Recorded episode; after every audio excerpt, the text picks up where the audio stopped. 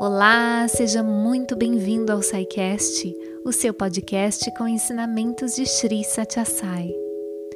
Hoje você vai escutar o capítulo 4 do Sutra Vahini, o fluir da essência Vedanta. Esperamos que desfrute e que possa usufruir dessas divinas inspirações.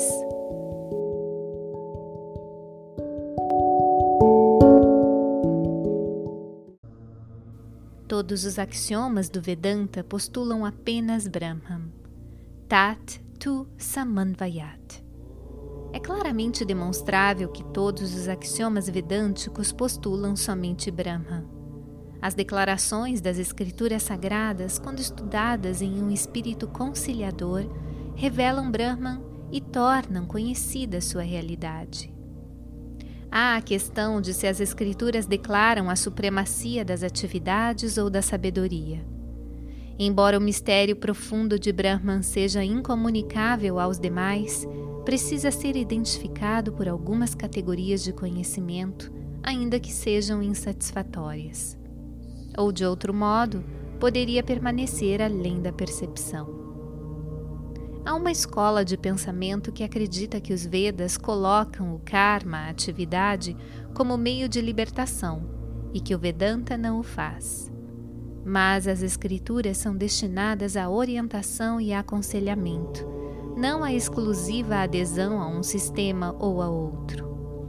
Advogar as atividades não é o objetivo principal das escrituras.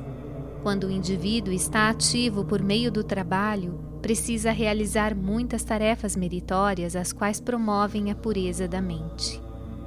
Uma vez que o trabalho purifica a consciência, muitos argumentam que as Escrituras ensinam somente este como o único caminho, ignorando o fato de que a atividade é somente um meio para chegar a um fim. Nesse contexto, nós temos que prestar atenção a outro fato.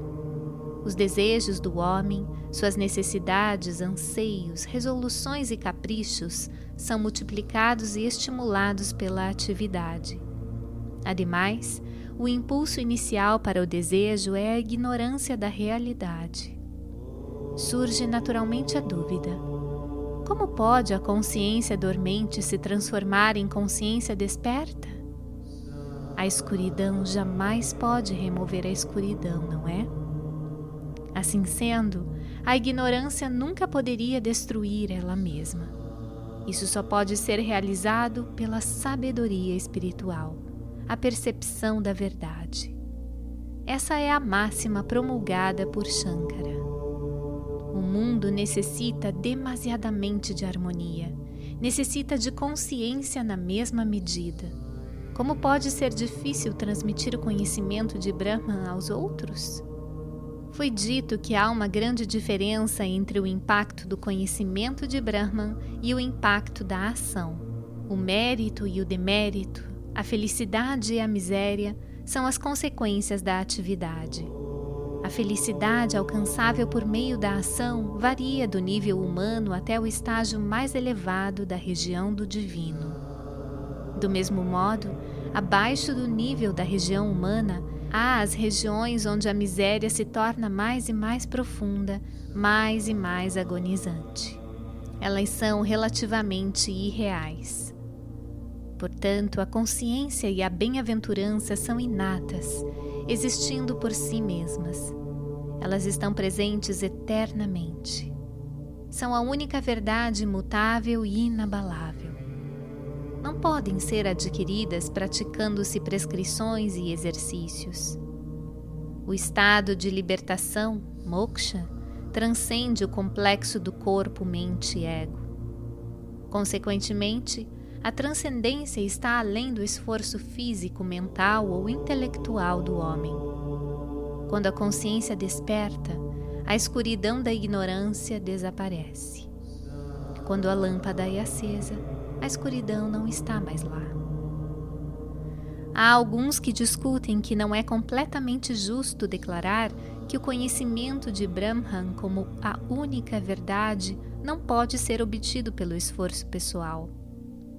Shankara reconcilia esse ponto de vista com a sua tese principal já mencionada. A sabedoria espiritual de que o indivíduo é realmente Brahman e nada mais está latente na consciência de cada um. Mas não se pode reconhecê-la e estabelecer-se firmemente nela por meio das ações realizadas ou até mesmo pela investigação erudita. A ação só pode prender ainda mais, porque trata a diversidade como se fosse real não pode afrouxar os laços e libertar o indivíduo. Pode, no máximo, purificar as paixões e as emoções. O inquérito pode, no máximo, esclarecer o intelecto e indicar os critérios da sabedoria espiritual. Somente o conhecimento de Brahman pode liberar o homem da escravidão. Por isso, se aconselha não se desenvolver demasiado apego a ações realizadas. Entretanto, nós encontramos as Escrituras, vez por outra, discorrendo sobre o valor da ação. As Escrituras são tão afeiçoadas a nós como uma mãe. Ensinam lições como a mãe às suas crianças de acordo com o nível de inteligência e com as necessidades do tempo e da circunstância. Uma mãe de duas crianças dá àquela que é forte e saudável todo tipo de alimento que ela queira mas toma grande cuidado para que a outra criança, que é frágil, não coma demais e receba somente itens que possam restaurar logo a saúde.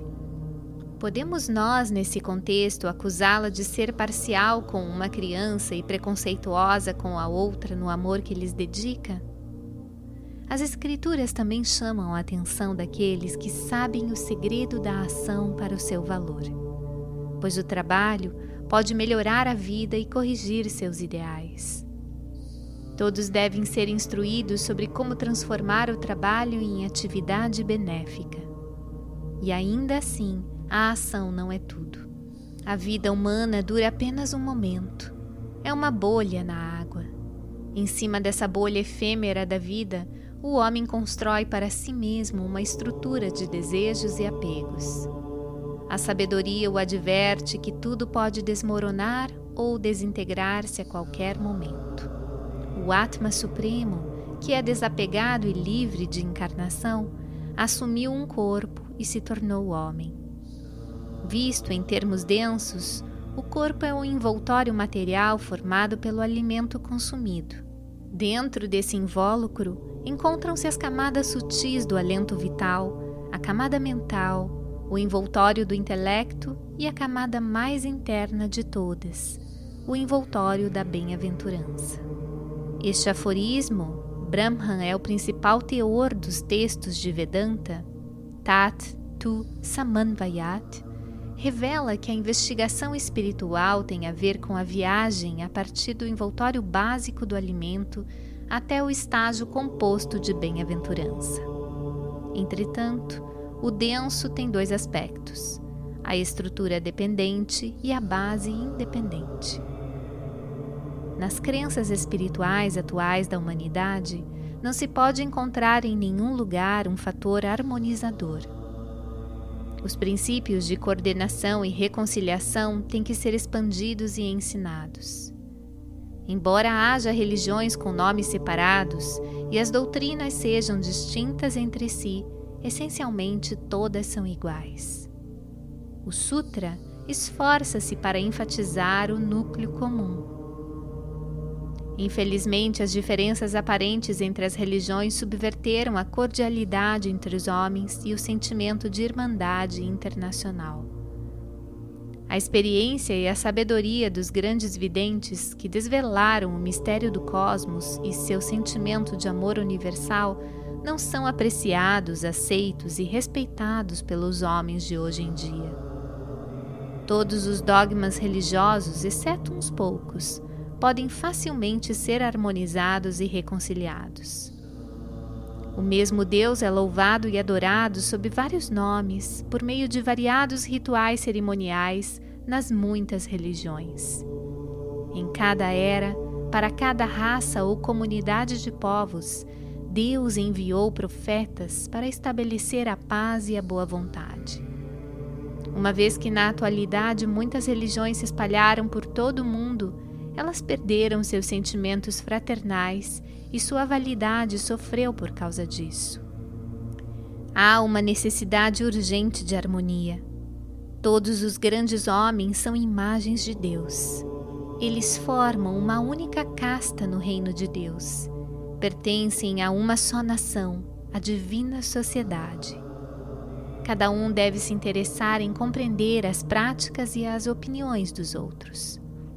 Só então, com a mente purificada e o coração amoroso, cada um conseguirá alcançar a presença divina com os demais. O princípio da harmonia é o próprio coração de todas as religiões e fés.